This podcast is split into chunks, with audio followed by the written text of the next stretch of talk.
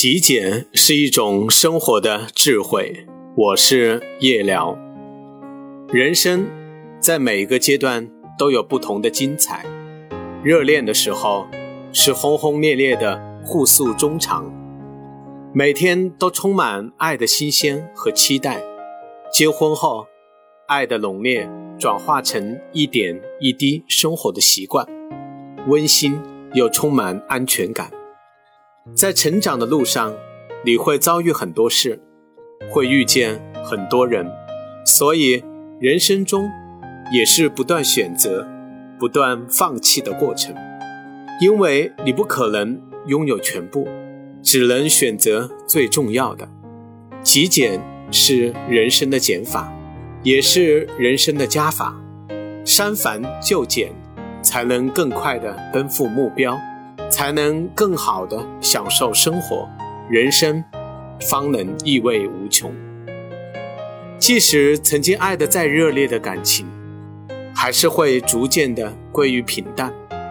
那些曾经讲不完的故事，那些曾经说不完的情话，慢慢的越来越少。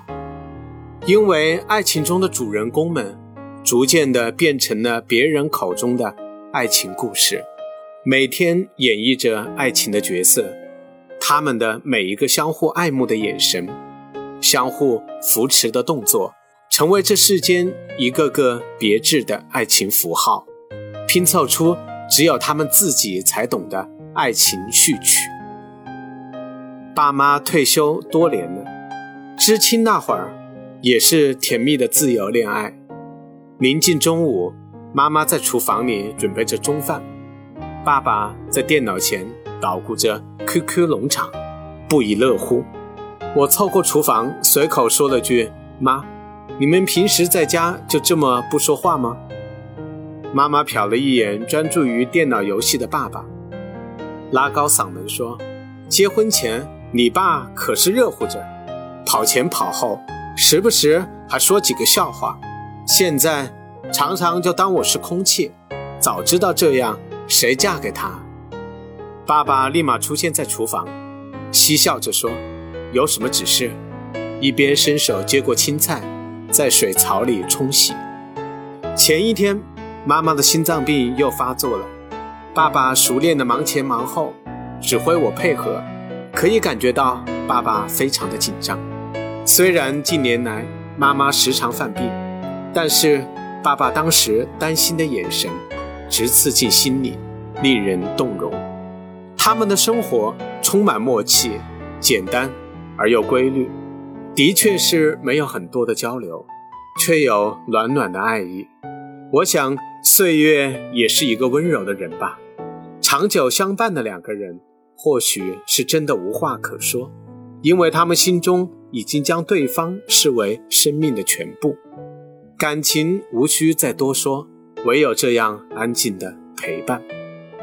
有人常常质疑，当相爱的两个人无话可说时，是不是感情就碰到了危机？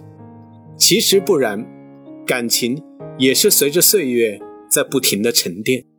只要那份沉甸甸的爱在心里，黄昏时有人相伴，晚归时有一盏灯永远为你亮起，那么他们。就已经将爱情融进了骨髓里。